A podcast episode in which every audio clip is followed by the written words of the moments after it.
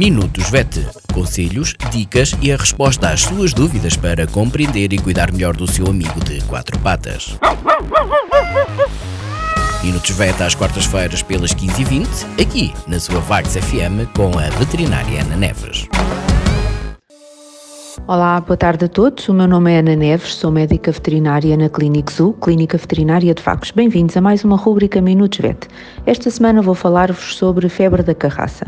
Febre da carraça é um termo genérico que se utiliza para designar doenças uh, provocadas por protozoários que são transmitidos por carraças. São alguns micróbios, por assim dizer, que uh, são inoculados no, no hospedeiro, no cão ou no gato e também no homem um, e que provocam uma, uma hemoparasitose, ou seja, parasitas que uh, se encontram no, no sangue. Há vários agentes, há vários protozoários, desde a Rickettsia, Babesia, Ehrlichia, Anaplasma, etc. Há, um, há, um, há muitos protozoários que provocam uh, um quadro clínico que é mais ou menos parecido neles todos. Uh, e que podem provocar uh, febre intermitente, uh, prostração, os animais perdem o apetite, a urina pode vir cor de, de vinho do Porto, portanto muito mais escura, mucosas pálidas, em casos mais avançados podem mesmo estar ictéricas. Estes hemoparasitas são micróbios que vão alterar as células do, do sangue, destruir as células sanguíneas. Depend, dependendo do tipo de hemoparasita, podemos ter uma destruição maior de glóbulos vermelhos e daí as anemias e a, e a icterícia e as mucosas pálidas, outros destroem uh, mais plaquetas, etc.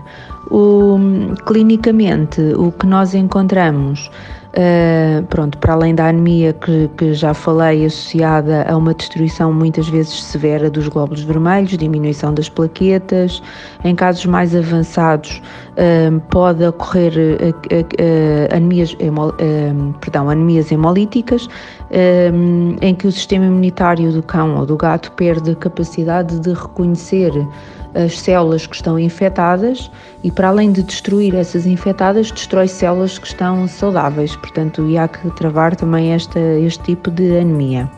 A doença é transmitida ao homem pela carraça e não pelo cão ou pelo gato. Pelo, portanto, é transmitida pela carraça uh, infectada. Em casos mais avançados, para além da questão das anemias hemolíticas, pode ocorrer também a falência orgânica múltipla e a morte do, do animal. Estas doenças são tratáveis, portanto, há antibióticos eh, que matam e outras medicações que matam eh, estes, estes parasitas. Para além dessa, dessa parte do tratamento, deve também ser eh, é também importante fazer a estabilização do animal. Portanto, uh, cortar ou quebrar as anemias hemolíticas, medicar para controlar a anemia hemolítica. Em casos mais graves, pode inclusivamente ser necessário fazer uma transfusão uh, de sangue. Fluidos, controlar o animal, uh, etc. Uh, eles demoram sempre, regra geral, demoram sempre uns dias a começar a responder ao tratamento, não é muito imediato, dois, três dias até se começarem a ver uh, resultados. Eh, esta época do ano, eh, a prevenção, aliás, é possível através, a melhor forma de prevenir é, é evitar que o cão seja eh, picado pela carraça. Pode ser feito de várias formas, através de comprimidos, coleiras, pipetas, etc.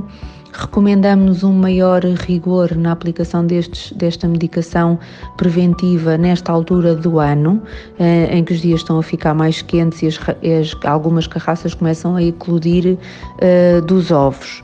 Uh, mas é importante também mencionar que há carraças que são mais típicas do inverno e que, portanto, a febre da carraça também é uma doença de inverno. A prevenção deve ser efetuada durante, de forma regular durante uh, o ano todo.